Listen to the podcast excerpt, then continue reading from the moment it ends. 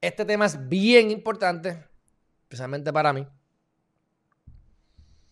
La lupa del IRS sobre beneficiarios de decretos de ley 22 en la isla.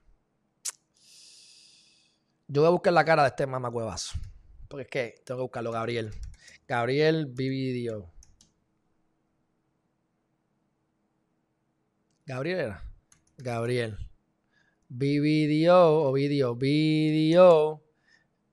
Ley 22. Este era, ¿verdad? Ah, no me acuerdo si era él. No, este no es. Este era Gabriel Hernández. Míralo ahí. Mírenlo bien. Mírenlo bien. Miren bien la cara, ese, ese cabrón. Yo les he dicho a ustedes que todo el mundo es inocente hasta que se pruebe lo contrario. Así que yo no voy a decir que él es culpable de lo que lo están acusando.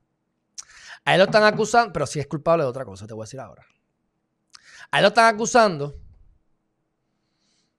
de que vino este FBI, este encubierto, y dijo, mira, vamos a crear esta compañía fake, porque yo no me voy a mudar para Puerto Rico, pero no voy a cumplir con ciertos requisitos de la ley, pero lo vamos a montar, y el tipo accedió a hacerlo. Se jodió. Ahora, vamos a ver que el, caso Vamos a ver que el caso corra. ¿Qué pasa? Yo tengo tres personas que yo conozco y dos los considero mis amigos que trabajaron con este hijo de la gran puta. Y me perdonan la palabra. Y si no me la perdonan, pues eso es lo que es. Sorry. Y este tipo no solamente cobra siete veces más caro que, que, que la gente mortal, si aquí, si, si, aquí te cobran 5 mil, pues él te cobra 25 mil.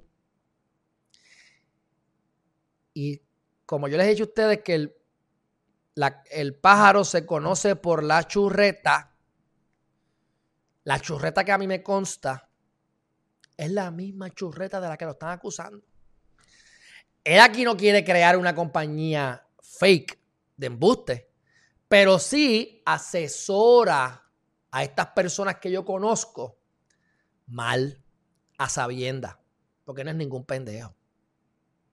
Por ejemplo, clásico, tú tienes que estar en Puerto Rico y convertirte en residente. Tienes que estar 184 días al año en Puerto Rico. Tienes que crear esta apariencia, pero que sea real, ¿verdad? No puedes aparentar lo contrario, es lo que quiero decir. De que tú estás viviendo en Puerto Rico. Tú no puedes tener tres negocios en Estados Unidos. Tú no puedes tener 10 casas, cuatro carros, vivir alquilado aquí, tener a tu esposa en Estados Unidos y tú estar aquí. No.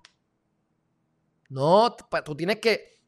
La, la intención es que tú te mudes a Puerto Rico y quieras Puerto Rico. Pues de estas tres personas, hay una que él verdaderamente, él hasta votó en Puerto Rico. Él votó por gobernador y gobernador aquí en Puerto Rico, porque se cogió la papeleta e incluso me lo consultó y yo le di mi opinión objetiva y él hizo lo que le dio la gana. Que es lo que a mí me gusta, que tú pienses y llegues a tu conclusión. Y me dijo por quién votó. y está cómico porque no, gringo, no, no votó PNP. Y se digo por qué. Porque a ninguno de estos gringos le conviene que gane el PNP. Porque si el PNP gana, bueno, vamos a poner así, le conviene que gane el PNP porque son más laxos con los gringos pero si gana la estadidad, este, este, este, este, esta cuestión de la ley 20, la ley 22, ahora la ley 60, desaparecería. Porque le aplica a Puerto Rico, porque es un territorio no incorporado, bajo nuestras circunstancias particulares que tenemos en, en Puerto Rico. Si nos convertimos en Estado, ¡guap! Eso se elimina. Así que no voto PNP. De todas maneras, a lo que voy. Él me hizo todo el cuento antes de que esto explotara. Él me dijo, me está pasando esto, me está pasando lo otro, necesito un, contable que me ayude, eh, me están asesorando mal. Y lo peor de todo era que parece que no hizo ningún trabajo. Le cobró y nunca le hizo el trabajo porque nunca le dio, nunca le dio en español, nunca le dio en inglés la documentación. Era en español nada más. No la quería dar en inglés. Dejó de contestar emails. Nunca llegó el decreto.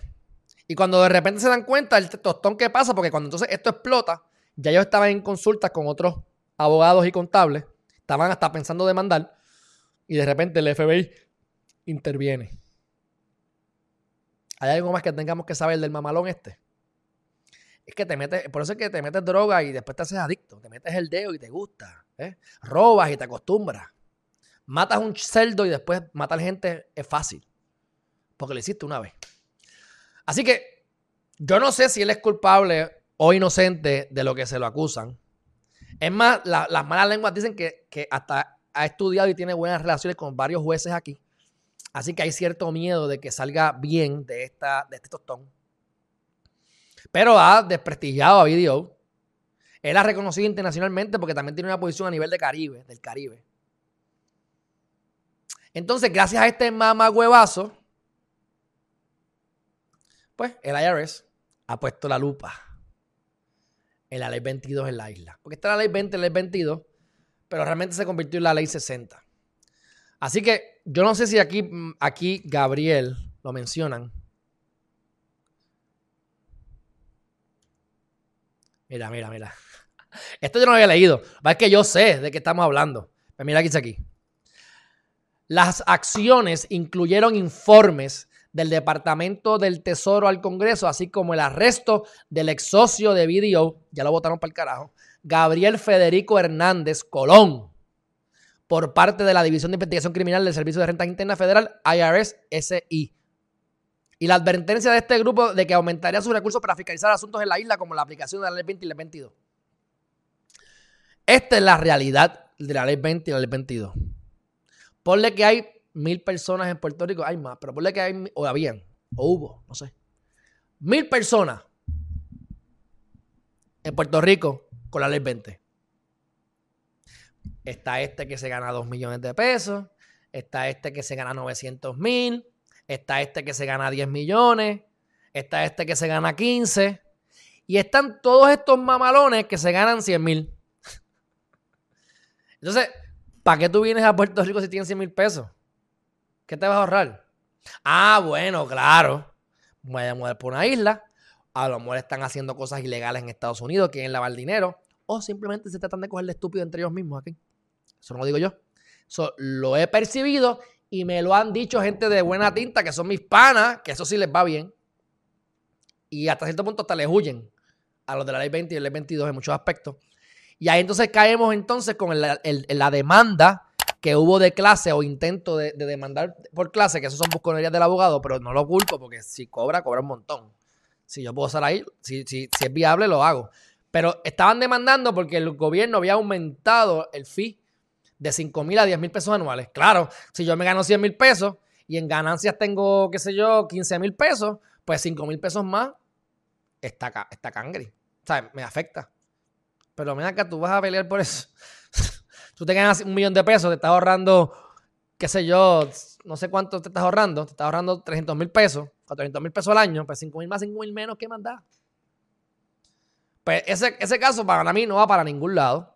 Si es que ya no lo desestimaron, entiendo que no se ha desestimado, pero yo no creo que eso vaya para ningún lado. Pero es para que ustedes vean que muchos de los que están en esta ley no están realmente ahorrando mucho porque no generan tanto. Por eso es que yo digo que que, en eso, ¿verdad? Yo, yo quiero mucho, me calla súper bien y, apoyo 100% a Eliezer Molina.